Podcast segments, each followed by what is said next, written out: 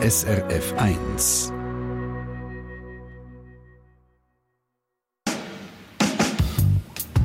SRF 1 Doppelpunkt. Guten Abend und ganz herzlich willkommen bei der Sendung Doppelpunkt, wo ihr heute Abend erfahrt, dass der Schweizer Bauer momentan ein schlechtes Image hat in Sachen Umweltschutz. Ihr erfahrt, wie sie damit umgehen und was sie konkret unternehmen, für umweltfreundlicher zu produzieren. Herzlich willkommen. Am Mikrofon begrüßt mich der Adrian Köpfer. Wenn man so ein bisschen umgelost hat, dann haben die Bauern bei vielen Leuten in der Corona-Zeit ein extrem gutes Image gehabt. Man hat sie dafür gelobt, dass sie lokale Lebensmittel produzieren und das zuverlässig und in einer guten Qualität. Und man war froh um Hofläden. Das erzählt zum Beispiel die Jungbäuerin Claudia Seeholzer im luzernischen Meierskappel.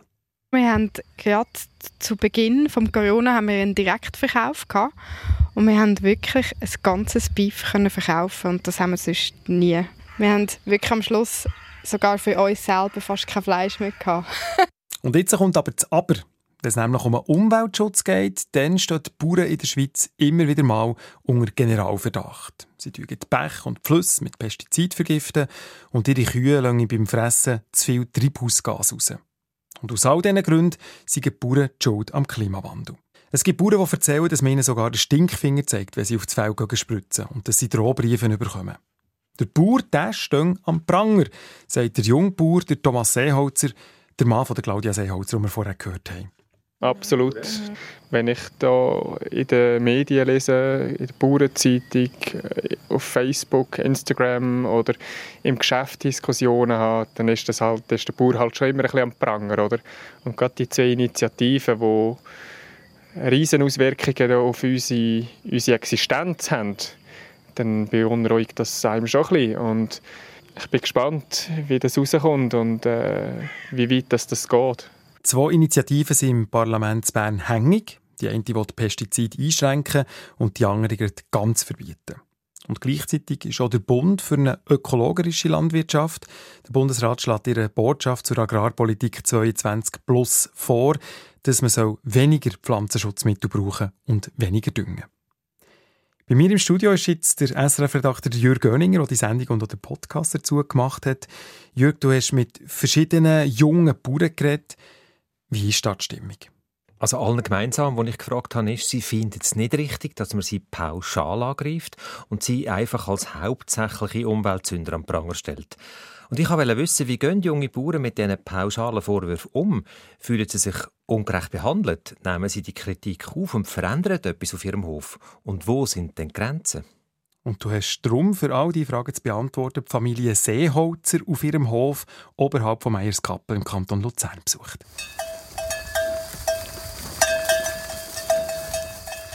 Zu Seeholzers auf Meierskappel gehe ich an einem Sonntagnachmittag im Mai.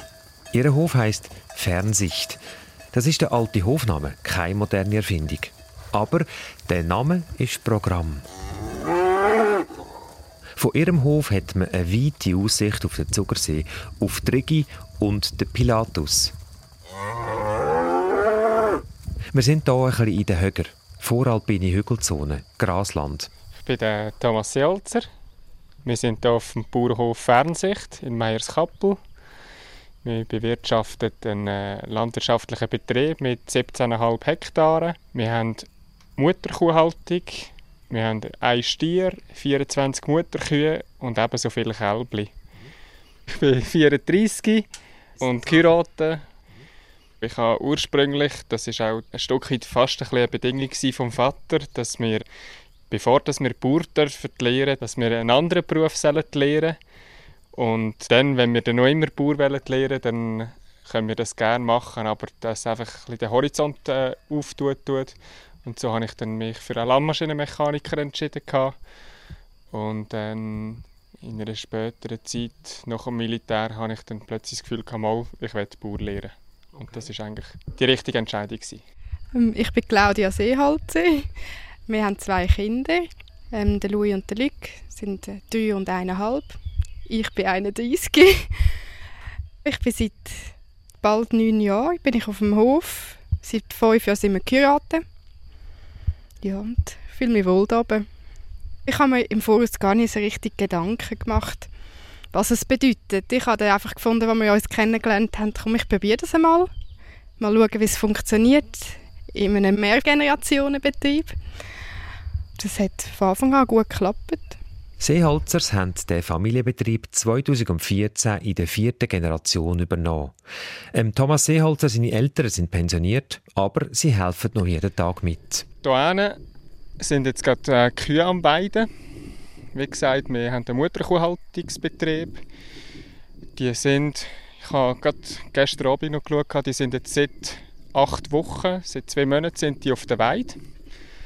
Und das ist äh, für uns ein schönes Bild, sowie auch für äh, die Leute, die hier durchlaufen. Das, äh, das, das prägt einfach das Landschaftsbild und zugleich auch man, man hat einen Bezug zum Produkt oder zum, äh, zu der Natur oder zu der Tierwelt. Mutterkuhhaltung, das heißt also Fleisch produzieren, keine Milch. Der Stolz von Thomas Seeholzer ist der neue Laufstall. Den haben sie 2015 gebaut. Wir haben gewusst, wir müssen investieren. Die, die Altschür entspricht nicht mehr den Normen. Es war ein Anbindstall. Wir hatten ein schlechtes Dach, schlechte Substanz. Und darum haben wir uns festlegen, wir auf Milchwirtschaft setzen. Was heisst, wir sind angebunden, wir sind an die Fixzeiten mehr fixiert und können das Auswärtsschaffen nicht mehr in diesem Rahmen machen.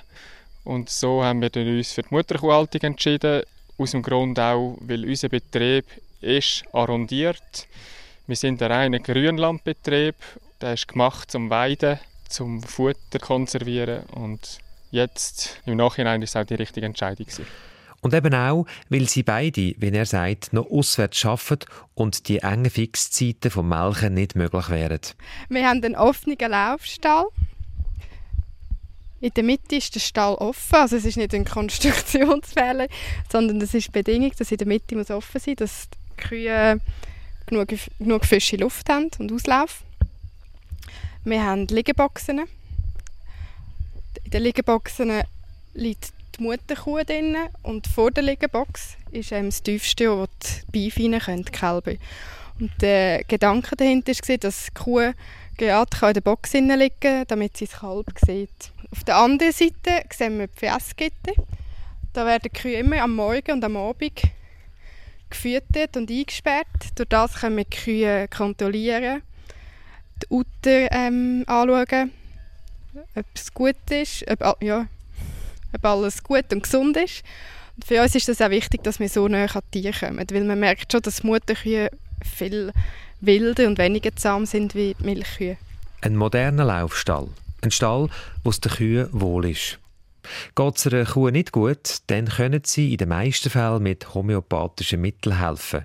Sie haben sich das Wissen dazu angeeignet. Antibiotika brauchen sie im Gegensatz zu früher fast keine mehr. Aber wie ist jetzt das mit diesen Treibhausgasen auf einem Bauernhof? Von allen Treibhausgasen, die es in der Schweiz gibt, unter anderem durch den Verkehr oder durch das Heizen, von allen Treibhausgasen kommen rund 15 Prozent aus der Landwirtschaft. Und auf einem Bauernhof sind davon rund 80 Prozent der Rindviecher. Die produzieren nämlich mit Verdauen Methangas und durch Beschüttung gibt es Lachgas. Und jetzt kommen Bauern wie Seeholzer in ein Dilemma. Sie produzieren nach den anerkannten Vorgaben, also zum Beispiel haben ihre Kühe und Kälber viel Weidegang und einen offenen, grossen Laufstall. Fürs Wohl vom Tier ist also gesorgt. Dummerweise geht mehr Treibhausgas in die Luft, je mehr das Kuhfladen verbreitet sind. Und wäre der Stall klein und eng und zu, wie ganz früher, dann könnte man das Treibhausgas von den Kühen abfangen und filtern.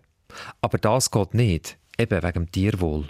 Tierwohl gegen Umweltschutz. Und das ist halt eine Gratwanderung, oder? Und da sind halt die Ämter auch immer miteinander am Kriegen. Ja, was ist jetzt wichtiger, das Tierwohl oder die Umwelt, oder? Dann müssten wir also konsequenterweise die Kühe abschaffen. Dann die Seehalters kein Einkommen mehr durchs Fleisch. Ein Milchbauer hätte keine Milch mehr und der Käser keine Milch zum Käse. Aber ein größerer Teil der Konsumenten isst immer noch Fleisch, Käse und Anken. Dazu kommt, dass die Schweiz vor allem ein Grasland ist. 80 Prozent der ganzen landwirtschaftlichen Fläche ist Grasland. Und aus Grasland kann man nur Lebensmittel produzieren, wenn man Kühe hat, die das Gras fressen. Also ist die Frage, wie man das Treibhausgas von den Kühen sonst abbringt. Seeholzers setzen zum Beispiel auf Kohle. Wir setzen seit ein paar Jahren jetzt Kohle ein, Pflanzenkohle. Wir füttern das an den Tieren. Füttern. Es gibt verschiedene Aspekte, es gibt auch verschiedene Studien und da ist sicher auch eine, riesige Lobby hinter pro und contra. Ich bin überzeugt, Kohle tut Giftstoff oder Ammoniak tut die binden und nachher die Pflanzen verfügbarer machen und dann, wenn es Pflanzen braucht, gibt sie es ab. Und ich denke, das ist ein Weg, wo man gehen kann. Und äh, da gibt es sicher in der Fütterung gibt's noch Haufen Wege. Die dazu führen, dass es weniger Gas gibt. Weniger Gas gibt es auch auf einem Bauernhof durch weniger Umfahren, weniger Diesel brauchen. Der Aspekt geht aber weit über den Hof aus, sagt Thomas Seeholzer. In der Mutterkuhhaltung ist es so, wir haben äh, ein Sojaverbot. Also wir dürfen kein Soja importieren oder füttern an den Tieren. Das Soja wird ja nicht hier in der Schweiz in der Regel produziert. Und das macht aus meiner Sicht auch, auch Sinn, dass wir einfach mit diesen Futtermitteln arbeiten, wo wir auch Tiere ernähren können. Und wenn man hier in der Weltgeschichte umeinander fährt und fliegt, ist das fraglich halt. Rindvieh und Soi tut man in der Schweiz an vielen Orten mit Soja füttern. Auch mit Soja aus dem Ausland. Was würde in der Landwirtschaft passieren, wenn man kein Soja mehr importieren würde? Ich denke schon, das wäre möglich. Aber das würde auch heißen, der Konsument muss sich nachher mit dem Produkt zufrieden geben, das dann rauskommt. Und mit der Menge, die dann auch rauskommt. Also vielleicht sehen dann eben die Fleischprodukte nicht so schön aus wie das argentinische oder das von den USA. Und die Milchmenge, die würde fatal retour gehen was einfach würde heissen, wir wären nicht mehr ganz so lukrativ.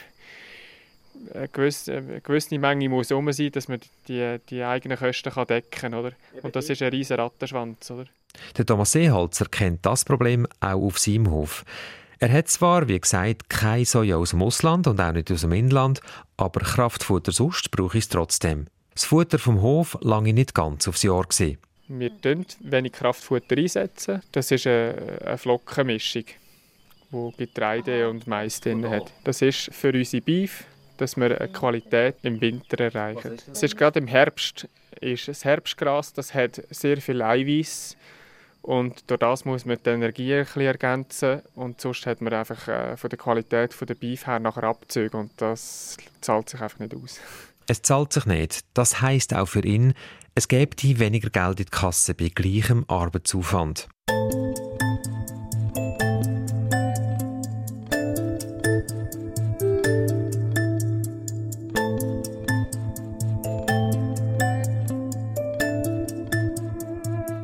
Auf unserem Rundgang durch den Hof Fernsicht Meyers Kappel kommen wir zum Fischweiher.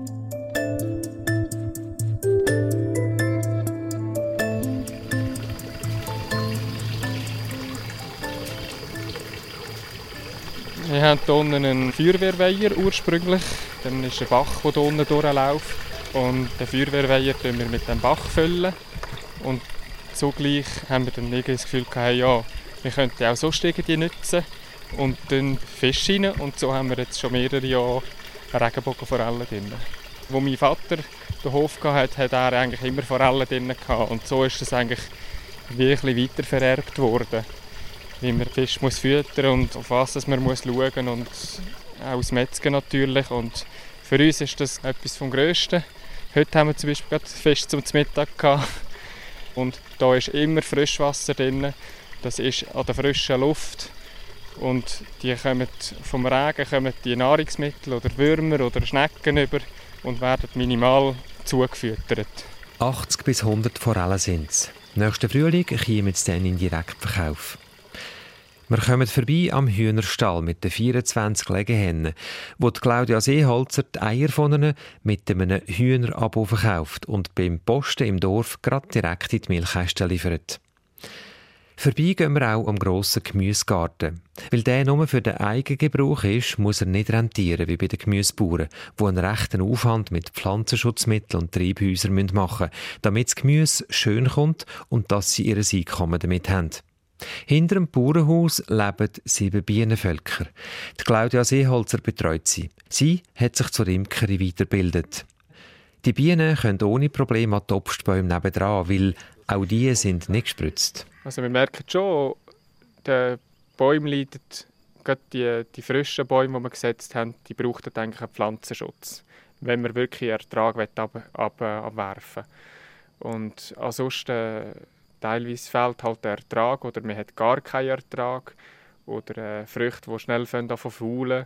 Das hat man, aber wir leben nicht von den Hochstammbäumen oder von den Obstbauplantagen wie andere und wir sind nicht darauf angewiesen. Wir machen Most aus und sonst ähm, geben wir Beeren zum Tieren, für Dörrbeeren. Und all das, was dann übrig bleibt, respektive eben jetzt gerade aus den Teilersbeeren, das ist eine gute Brennbeere oder äh, Zwetschgen, die wir haben, Krise. Krise, die wir haben, die wir selber brennen. Wir haben einen Brennhafen hier, haben wir können übernehmen und dann äh, wir jetzt seit drei Jahren wir jetzt intensiv brennen. Genau, du hast jetzt das auch dir angelernt, oder? Das ist eigentlich so ein... Es ist ein Brennmeister Schnaps, vorbeigekommen und der hat mir äh, gezeigt, wie ich mit dieser Anlage muss arbeiten. Und darum, weil es daraus Most oder Dörrfrüchte und keine Tafelobst gibt, müssen Seehalzer keine makellose Früchte haben. Ja, das ist so, so eine Geschichte, oder? Das Spritzen. Oder? Wenn man Tafelobst verkaufen will, bedingt das Spritzen, weil der Konsument der kauft nur schöne Äpfel. Und sobald das halt mit dem Äpfel etwas nicht stimmt, äußerlich, dann wird er nicht gekauft, geht automatisch zum System aus. Und der Bauer kann diesen Äpfel gerade kompostieren.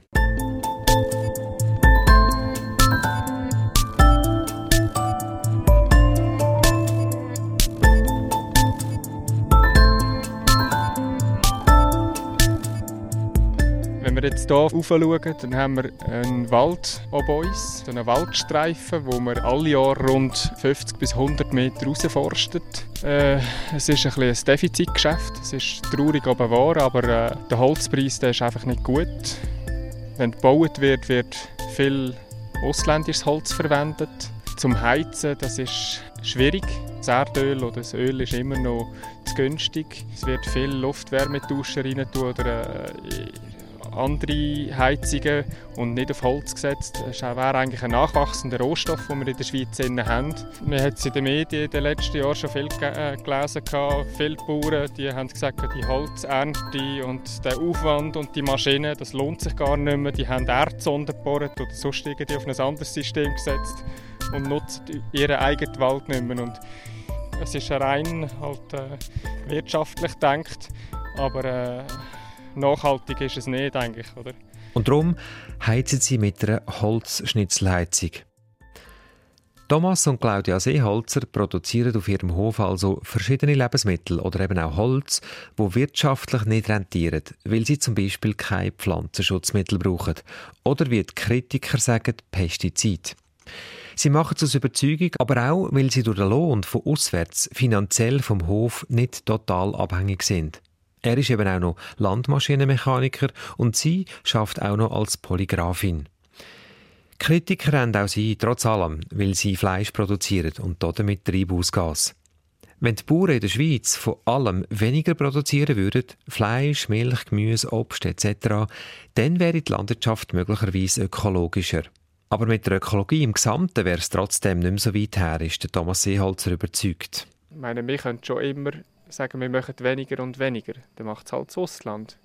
Ich habe im Ausland gearbeitet, ich habe das erlebt und ich habe gesehen, wie die arbeiten. Das ist für uns unvorstellbar. Und sobald das bei uns im, im Regal steht und irische Milch drin ist oder äh, neuseeländisches Lammfleisch, dann meint man immer, ah, es ist grün dort und schön, verbindet, mit, verbindet das mit einem schönen äh, Zusammenhang.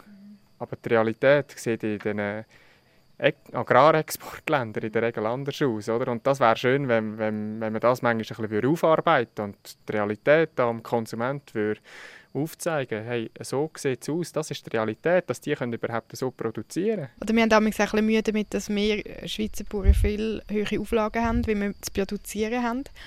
Aber bei den ausländischen Produkten sieht der Konsument nicht dahinter, wie die Produkte produziert worden sind. Irland gehört zu der EU. Ich habe dort gearbeitet und wir haben diverse Sachen gemacht, die auch in der EU nicht zugelassen werden.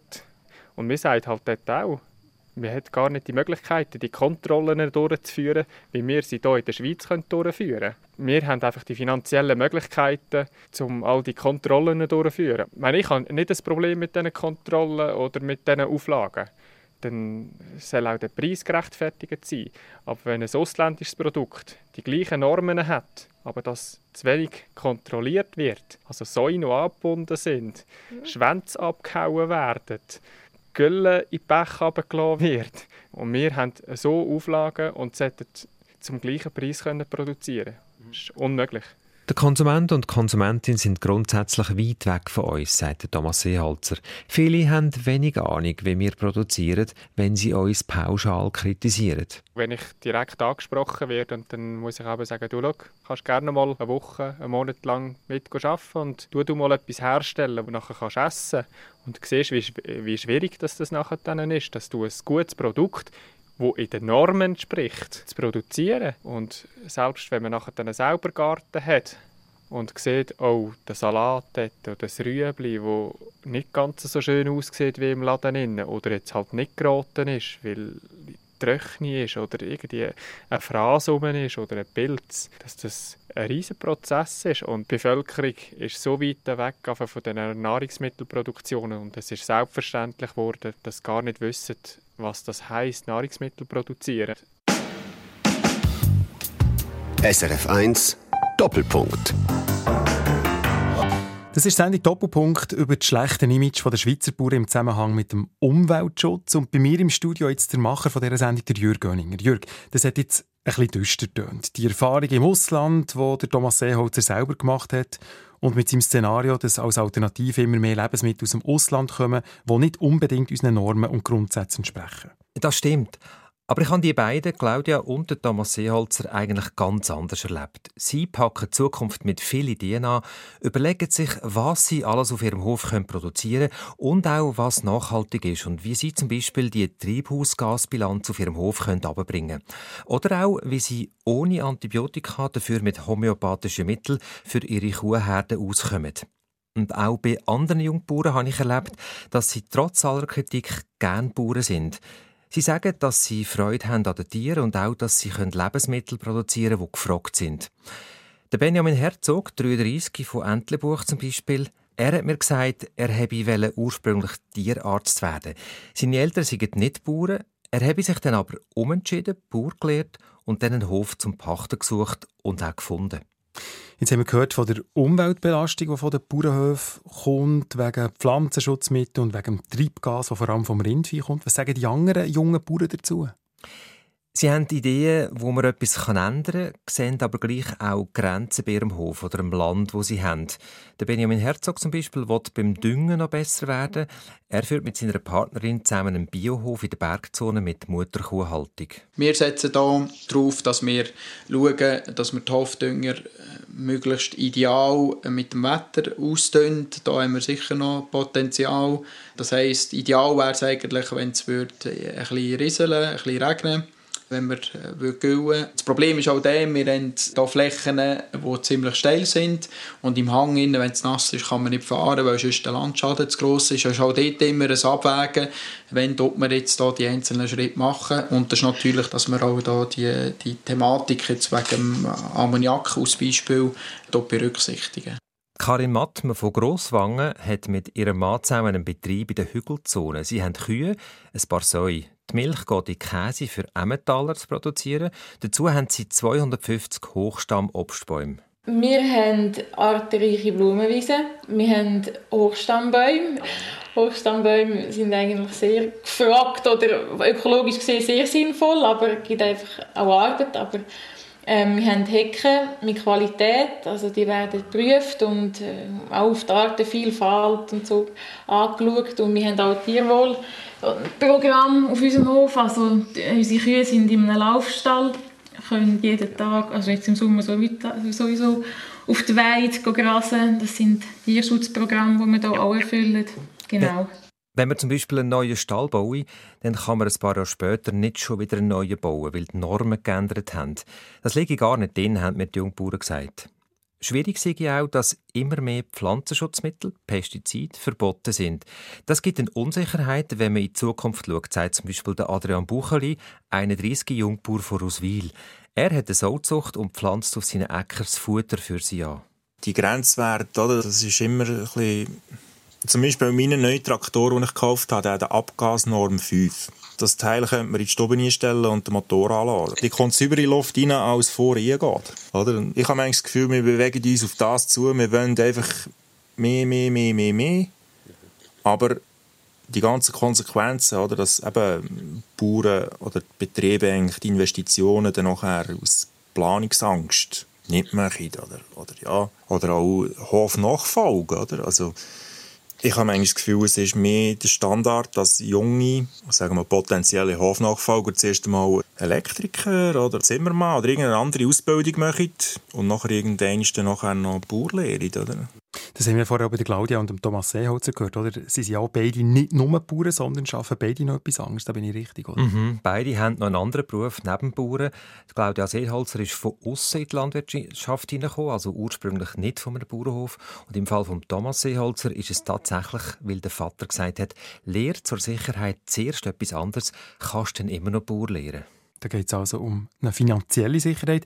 Ich habe bei deinem Besuch bei Ihnen beiden so ein bisschen rausgehört, wenn du ökologisch und nachhaltig sein willst, dann kannst du gar nicht recht von dem leben. Oder einmal nicht so gut oder immer ein bisschen am Limit. Auch für Karim Atme gibt es den Widerspruch zwischen dem Geldverdienen und der Ökologie oder zwischen dem Preisdruck und der Ökologie, wie sie sagt. Der Zielkonflikt zwischen Preisdruck und Ökologie, die Anforderungen, das nimmt immer mehr zu, oder? Und, und das ist, eine, ist die grösste Herausforderung, sage ich, in den nächsten paar Jahren. Und wie das wird gehen, werden wir sehen, ob es, ob es irgendein weiteres Standbein gibt, nebst denen, wo, wo wir jetzt schon haben. Äh, ja, mal schauen. Darum ist es zum Beispiel nicht so einfach, wegen der Treibhausgas einfach von heute auf morgen zum Beispiel ein paar Kühe weniger zu halten. Die hören die Sendung Doppelpunkt an bei uns auf SRF 1, also um das Image von der Schweizer Landwirtschaft geht in Bezug auf den Umweltschutz und wo aufzeigt, wie das Zusammenhänge sind. Zum Beispiel bei den Pflanzenschutzmitteln, den Pestiziden, wie Kritiker diesen Mitteln sagen. Da würde ich gerne noch ein bisschen mehr wissen, Jörg. Du hast für die Sendung mit einem Spezialist für das Thema geredet. Hm, geredet habe ich im Vorfeld von dieser Sendung mit dem Markus Hochstrasser. Er ist der Leiter der Fachstelle Pflanzenschutz vom Kanton Zürich am Strickhof. Er ist dort der Berater und Ausbildner. Mit Pflanzenschutzmitteln hat er fast täglich zu tun. Und er sagt, dass im Moment tendenziell immer mehr Pflanzenschutzmittel verboten werden. Da werden wir auch in den nächsten Jahren recht viel Mittel verlieren, die den heutigen Anforderungen an die Umwelt oder am Schutz des Menschen nicht mehr gerecht werden. Und dann werden die verschwinden. Er sagt, dass die Bauern und die Umweltkreise unterschiedliche Brillen haben. Beide zu Recht zwar, findet er, aber es passen nicht ganz aufeinander. Der Bauer macht auch den Unterschied, dass er produzierende Flächen hat, das ist sein Ackerbau oder sein, sein Rebberg. Nebenbei hat er andere Flächen, wo er gar nichts macht, wo die Ökologie soll Platz haben soll. Der macht so ein beides. Und die Umweltkreise, äh, die sehen halt aus ihrer Warte aus einfach nur den Schutz der Umwelt und zum Teil nicht, dass wir in der Schweiz auch Bauern möchten beschäftigen, dass die auch hier ein Auskommen haben und dürfen produzieren. Und genau da ist die Diskussion, sind die verschiedenen Standpunkte. Pflanzenschutzmittel heißen dann auch je nach Standpunkt verschieden. Pflanzenschutzmittel, Hilfsstoff oder eben Pestizid. Der Markus Hochstraße hat mir erzählt, wie die Pflanzenschutzmittel funktionieren, wie sie wirken. Ganz basic. Wir haben drei Klassen von Pflanzenschutzmitteln. Wir haben Herbizid, das sind gegen Unkräuter, wir haben Insektizid gegen Insekten und wir haben Fungizid, die sind gegen Pilze. Der Bauer schauen, er sieht, uh, auf meinen untersten Blättern habe ich Septoria als, als, als Pilzkrankheit. Er weiss von der Ausbildung her, dass die Sporen von diesem Pilz mit Regentröpfchen weiter raufkommen, an die oberen Blätter. Dann tut er das Wetter berücksichtigen und sieht, oh, jetzt kommt der Regen, dann spicken die wahrscheinlich weiter rauf. Also wäre es jetzt gut, wenn das Stadium stimmt, dass ich in einer Woche äh, eine Fungizidbehandlung mache. Und das Mittel ähm, tut er spritzen und das geht unter Umständen in die Pflanzen rein. Das ist ja noch weit vor der Ernte eigentlich. Und in diesen Pflanzen innen äh, geht der Pilz, der macht seine Wurzeln durch Blätter durch und das Fungizid, das er spritzt, das Gegenpilzmittel, das geht äh, ins Blatt rein und tut dort eigentlich die Wurzeln vom Pilz kaputt machen, dass der absterben und nicht mehr von den ein Assimilat, also vom Zucker, den die Pflanze produziert, kann er dann nicht mehr von dem leben. Es gibt ja Mittel, die nicht in die Pflanzen hineingehen, sondern die nur auf den Blättern eine Schicht machen. Und in diesen Fällen muss der Bauer ein paar Mal spritzen, weil die Blätter wachsen und die Schicht kommt Löcher rüber. Jetzt ist es ja so, dass so Pflanzenschutzmittel manchmal schon in Bech und Flüsse kommen und am Schluss ins Trinkwasser. Das will ja auch der Bauer nicht. Was, was kann man da dagegen machen? Dass beim Spritzen so Tröpfchen in ins Wasser kommen, da gibt es verschiedene Massnahmen, sagt Markus Hochstrasser von der Fachstelle Pflanzenschutz vom Kanton Zürich. Wir haben das beispielsweise, kann man in den Bewilligungen nachschauen von den Produkten, dass man äh, gegen trifft, dass also die Spritztröpfchen nicht ganz einfach mit dem Wind könnten verfrachtet werden in einen Bach nebendran.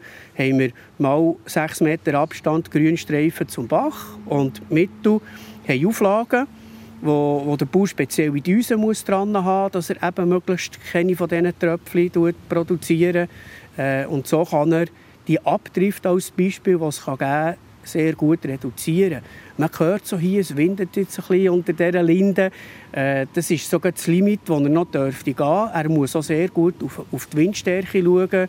So eine Böe wie gerade jetzt, das wäre schon nicht gut. Also der Bauer geht hier meistens nur behandeln, wenn windstilles Wetter herrscht, dass da möglichst nichts fliegt. Eine Massnahme sei auch, dass man zum Beispiel Vorschriften macht, wie man eine Feldspritze waschen muss, dass Rückstände nicht direkt ins Abwasser gehen. Und wichtig sei auch, wie man spritze. Das muss man vielleicht im Einzelfall anschauen. Es gibt nicht eine pauschale beste Methode. Wenn wir jetzt vielleicht sagen, ich sehe eine Wiese vor mir und wenn es auf dieser Wiese eine Suchrut hat, die der Bauer nicht gerne hat, das ist Placken, dann geht er die jetzt nicht mit dem grossen Balken spritzen, wenn es nur einzelne sind, sondern er nimmt zurück ein Spritzchen und nimmt dort äh, ein Mittel, das genau nur auf die Placken wirkt, das das Gras nebendran lässt sein. Und dann ist das eigentlich schonend, unbedenklich. Wenn er eine größere Fläche hat, dann muss er halt Feldspritzen vornehmen und die Wiese äh, am besten im Herbst so behandeln gegen die Placken.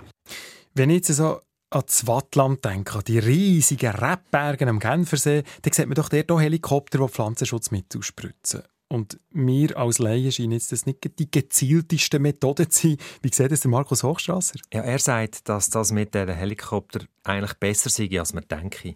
Ja, man erstaunt. Also ich bin nicht der Helikopterspezialist, aber mit den Rotoren macht er natürlich einen Abwärtswind und bringt die Spritztröpfchen eigentlich wegen dem Abwärtswind recht gut an die Zielfläche. Logisch ist der nicht äh, zwei Meter über der Rebe, der ist weiter oben, sonst wäre es gefährlich für ihn.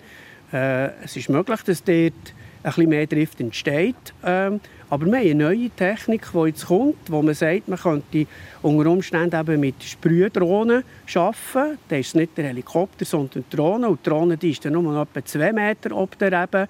Und die, die ist dann auch eben, dass es nicht der Mensch muss selber machen muss, sondern ein Gerät, das die Applikation macht. Die ist sicher gezielter. Aber das ist erst in den Kinderschuhen. Es gibt aber auch noch eine relativ banale Methode, also eine nicht technische. Der Markus Hochstrasser sagt dem Bekämpfungsschwelle. Erst aber eine gewisse Anzahl Schädlinge geht man spritzen und voran geht man noch nicht spritzen. Was würde eigentlich passieren, wenn der Bauer nicht mehr spritzt? Wenn er gar nichts würde spritzen dann gibt es Ausfall von 30 bis 50 Prozent von einer Ernte. Im Extremfall vielleicht auch mal 100 Prozent. Und das will der Bauer natürlich nicht, weil Pflanzenschutz sei für ihn wie eine Versicherung.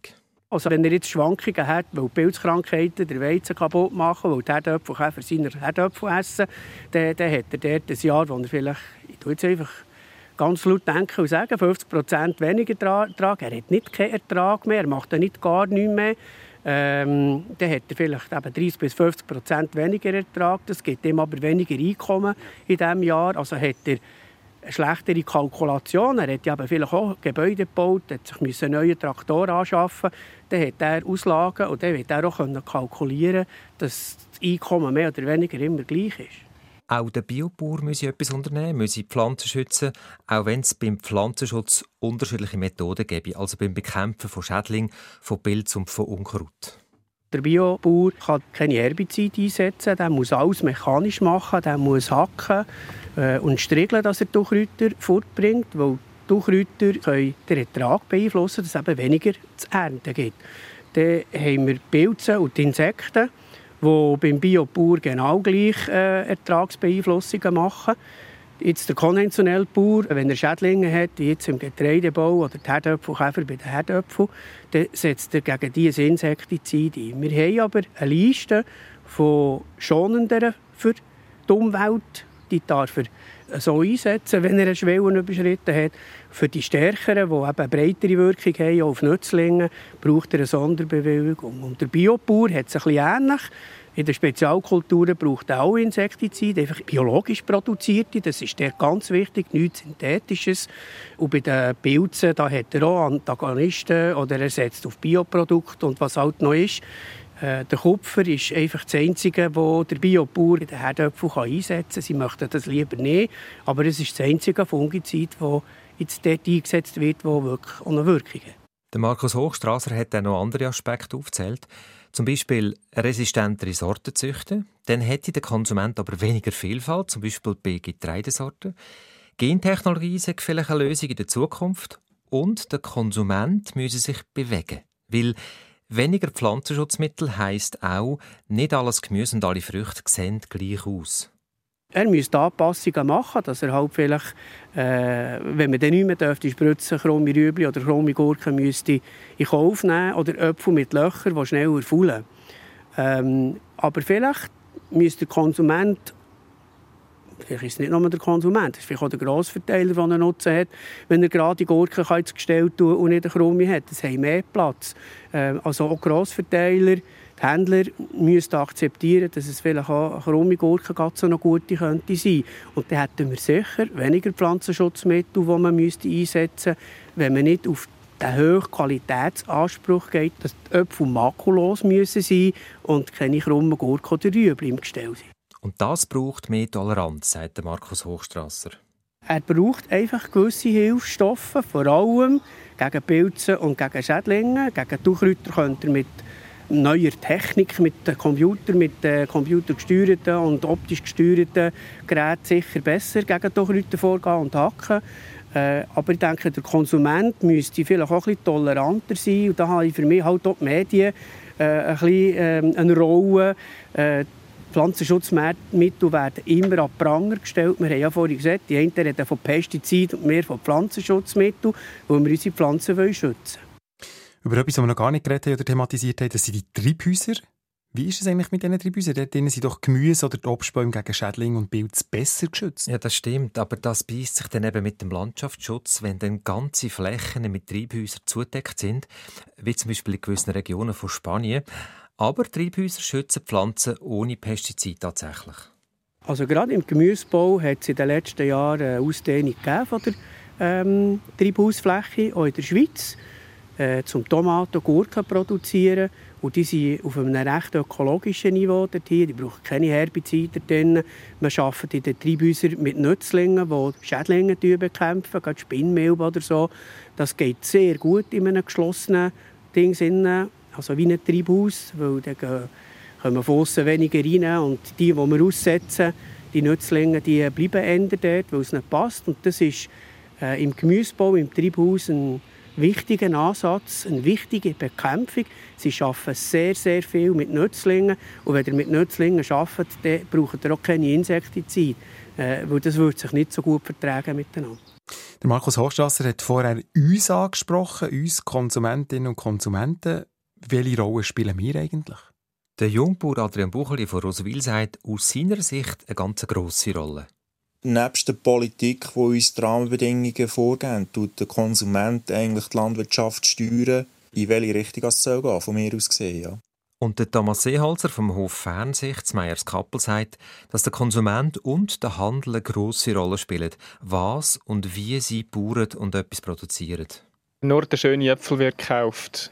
Ich habe an einer Diskussion teilgenommen oder an einem Kurs teilgenommen, wo der Schuldirektor von Cham war, vom Schluchthof, und hat mit dem das angesprochen. Und er hat gesagt, ich mache das immer wieder. Ich stelle eine Schüssel Äpfel hin, verschiedene Grössen, verschiedene Formen, verschiedene Qualitäten und irgendwann kommst du auf das Thema mit den Leuten, mit dem Fußvolk, das durchläuft. Und dann die bedienen sich von diesen Äpfeln. Und am Abend sind halt immer die gleichen Äpfelführung. Obwohl das mit den Leuten man eigentlich diskutieren über diese Sachen. Und denen sagt auch, das spiele mir keine Rolle. Aber unbewusst nimmt man halt gleich den schönen Äpfel. Und schöne Äpfel gibt es vor allem dann, wenn man den Äpfelbaum mit Pflanzenschutzmitteln behandelt.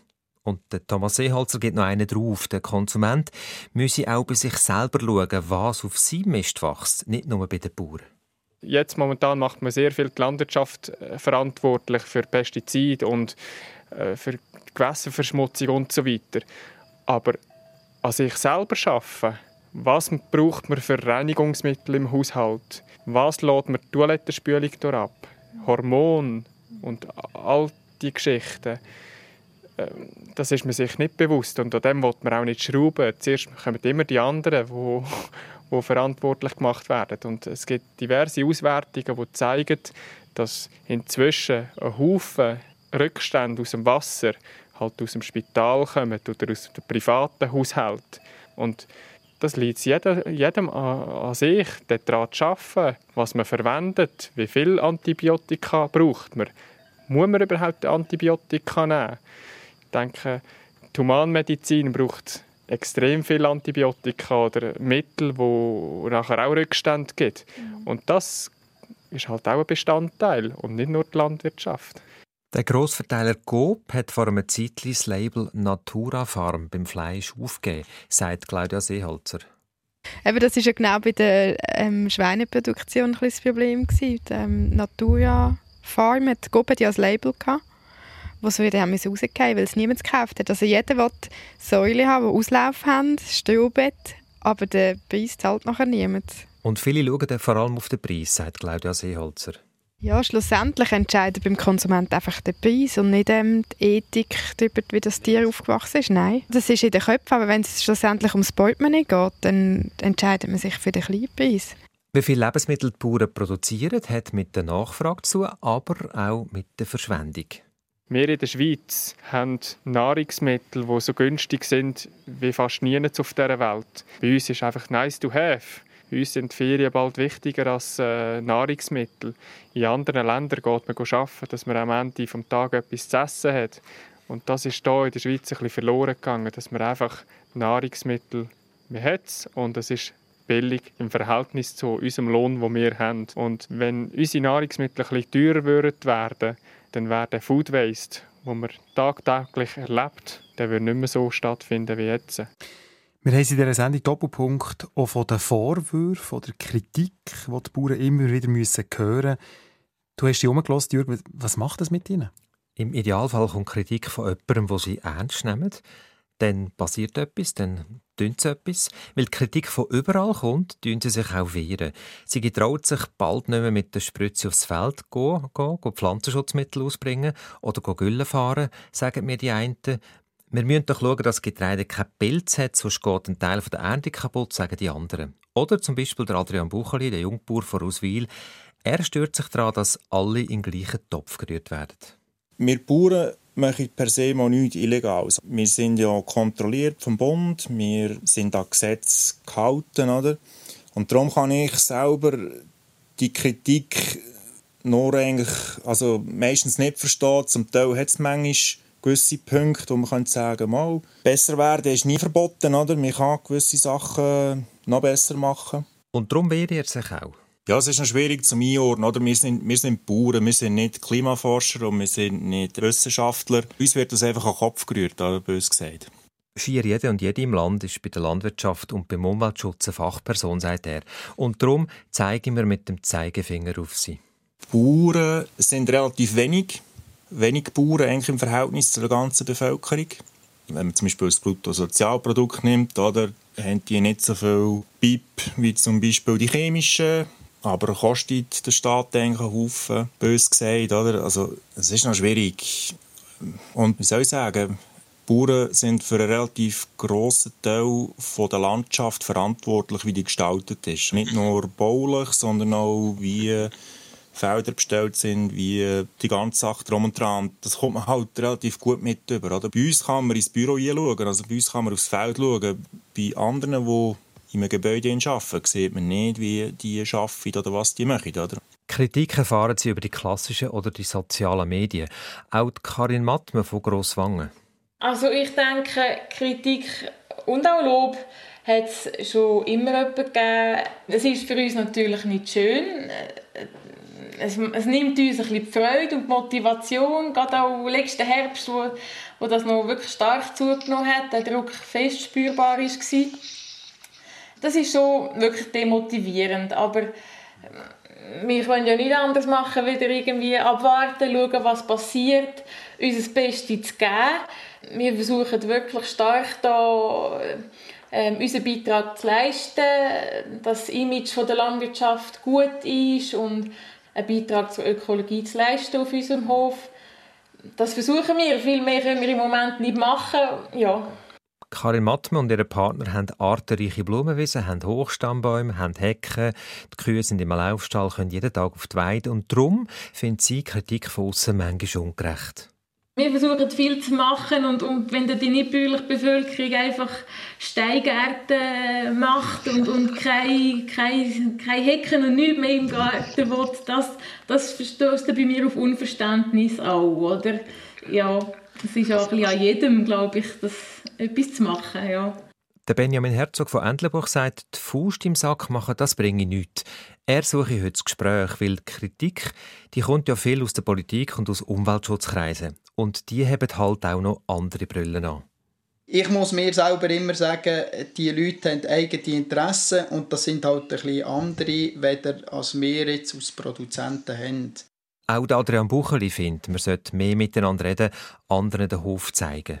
Mein Wunsch wäre es mehr miteinander, dass man, dass man ein bisschen aufeinander zugeht, aufeinander zulässt, auch mal halt auch auf den Betrieb rausgeht und mal so einen Bauer anspricht und nicht einfach nur, ähm, wenn einer mit äh, Pflanzenschutzspritze vorbeifährt, den Stinkfinger zeigen. Aus Seeholzers von Meyers Kappel sind konfrontiert damit, dass man auch ihnen gerne die Umweltprobleme in die Schuhe schiebt. Klar, der Landwirt bezieht Direktzahlungen. Dem kann man Sachen unterstellen kann man auch vorschreiben. Und ja, man muss sich da halten. Ich finde es einfach anstrengend, wenn man sich immer ein bisschen rechtfertigen muss vor dem Volk oder äh, ja, sich als Bauer ein bisschen in Schutz nehmen und sagen, hey, stopp, das sind nicht nur wir die Schuld. Das finde ich einfach anstrengend, zu diskutieren und sich verteidigen. So ein Jörg, das Thema, das wir hier davon haben, das polarisiert, es hat ganz Haufen Reaktionen gegeben. Mhm, auf allen Kanälen hat es unter anderem Kritik an den Bauern gegeben. In einem Online-Kommentar schreibt Arnold Weiss, wenn wir Pflanzenschutzmittel einsetzen, halten wir uns an die Vorgaben und machen damit nichts Illegales, sagt Jungbauer Adrian Bucheli von Ruswil.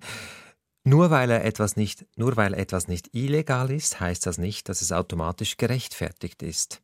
Oder der Ernst Eckeberger schreibt auf Facebook, dass sich die Bauern so weit von der Natur entfernt haben, ist bedenklich. Die Schweiz wäre ein Musterbeispiel, wenn sie sich auf Bio- oder zumindest naturnahe Produktion spezialisieren würde. Ich nehme an, es hat aber auch Leute gegeben, die sich in ihren Kommentaren für die Bauern eingesetzt haben. Mhm, das hat es gegeben. Konrad Schlepfer zum Beispiel kommentiert online, als ehemaliger Bauernsohn und Hobbygärtner kann ich nur sagen, ohne Chemie geht gar nichts. Was die Schnecken und Ameisen nicht abfressen, erledigen die Pilze und andere Schädlinge. Gurken haben falschen Mehltau, die Tomaten Tomatenfäulnis, die Kirschen haben Würmer von der Kirschessigfliege, jeder Apfel hat einen Wurm und seit drei Jahren verliert der Baum die Blätter schon im August. Auch der Buchsbaumzünsler ist ständiger Gast. Und die Bäuerin Bernadette Barmädler schreibt, irgendwie ist der Mensch total inkonsequent. Er verlangt von uns Biodiversität, welche wir zwar schon bereits in einem großen Ausmaß haben, und doch, wer hat selber statt einem Rasen oder einer Steinwüste ein Gemüse- oder Blumenbeet? Die Schweizer Bauern oder ein Teil von ihnen in der Abwehrhaltung und was Sache ist hinter der Kritik an den Bauern und ihrer Landwirtschaft. Jürgen, letzte Frage zum Schluss von dieser Sendung. Machen die Bauern zu wenig in Sachen Umweltschutz? Oh, das ist jetzt schwierig, eine Antwort zu geben. Ich würde sagen, man kann weder Ja noch Nein sagen. Ich sehe, dass, äh, dass etwas geht. Den einen ist das zu wenig, was geht, den anderen zu langsam. Und dann spielen ganz verschiedene Interessen drin. Wirtschaftliche, ideologische, Verbandsinteressen, politische Interessen. Und wichtig ist auch, dass es für all diese Umweltprobleme im Zusammenhang mit der Landwirtschaft nicht eine Lösung gibt, weil die Höfe und die Lage der Höfe ist so verschieden. Die Landwirtschaft trägt eine besondere Verantwortung für die Biodiversität. Sie ist eng mit ihr verknüpft und auf sie angewiesen. Und gleichzeitig beeinträchtigt sie die Artenvielfalt durch ihre Nutzung, manchmal auch durch die intensive Nutzung. Und das ist ein Dilemma, wo sie drin steht und nicht ganz daraus rauskommen kann. Das war die Sendung Doppelpunkt, wo wir über das Image geredet haben, das die Bauern haben, dass sie für die Umweltprobleme verantwortlich sollen sein Wir haben gehört, wie auch gerade Jungbauern mit dieser Schuldzuweisung umgehen und was sie konkret unternehmen, für umweltfreundlicher zu produzieren und wo sie an ihre Grenzen kommen. Und wir haben in der Sendung Doppelpunkt auch ganz andere Themen. Wir zum Beispiel von letzter Sendung gehabt, die ebenfalls interessant sein könnte, wo wir wollen wissen, ob die Corona-Krise bei den Ärzten jetzt dazu führt, dass sie digitaler werden. Und wenn sie zum Beispiel Bericht von einem Patienten müssen übermitteln müssen, nicht mehr das Faxgerät brauchen, was zum Teil immer noch so ist. Die Schweiz gehört nämlich zu den Ländern, wo das Gesundheitswesen am wenigsten digitalisiert ist. Und da wollen wir wissen, warum. Doppelpunkt-Sendungen könnt ihr als Podcast abonnieren. Da habt ihr immer die neueste Sendung gerade zuoberst, ist noch gäbig. Oder aber auch nachhören bei uns immer online unter srf1.ch. Redaktion von dieser Sendung Jürgen Göninger und am Mikrofon war für euch der Adrian Köpfer. SRF 1 Doppelpunkt. Wir haben Eine Sendung von SRF 1. Mehr Informationen und Podcasts auf srf1.ch.